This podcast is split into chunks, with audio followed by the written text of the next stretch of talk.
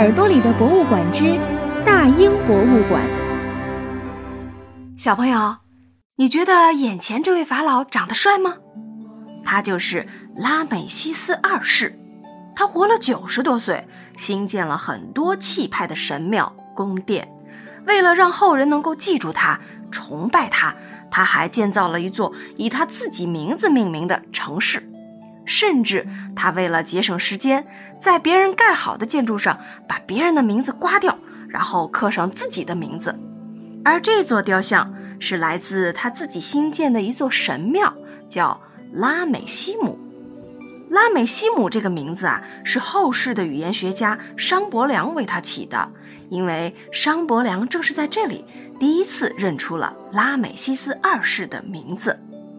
神庙原先的名字翻译过来是这样的：统一了阿蒙神的底比斯城的乌斯马瑞塞德潘里的万年殿。这位乌斯马瑞塞德潘里就是拉美西斯二世。那这座神庙供奉的是哪个神呢？当然就是拉美西斯二世本尊。你可能会说：“哦，他可真够自恋的。”没错，其实埃及的法老都是把自己当做神来对待的。这座雕像其实是法老作为神的形象，而不是人的形象。哦，对了，你发现了吗？这座雕像的身上有一个洞，这是怎么回事呢？原来，在二百多年前，法国的拿破仑军队曾经占领过埃及。他们特别重视埃及的考古发掘和文物搜集工作，但不幸的是，他们很快就被英国人赶走了。就在他们准备撤退的时候，想要运走这尊雕像，但是没有成功。而这个洞，据推测，就是他们当时搬运雕像的时候造成的。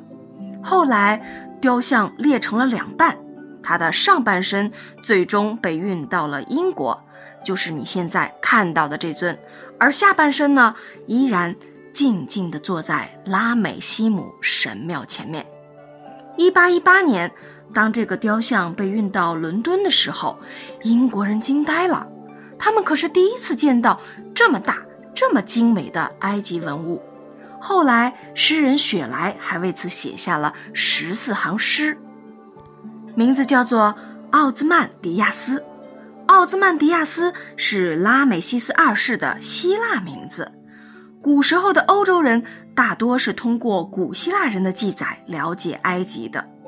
好了，最后留给你一个思考题：前面说到拉美西姆神庙上刻着拉美西斯二世的另一个名字。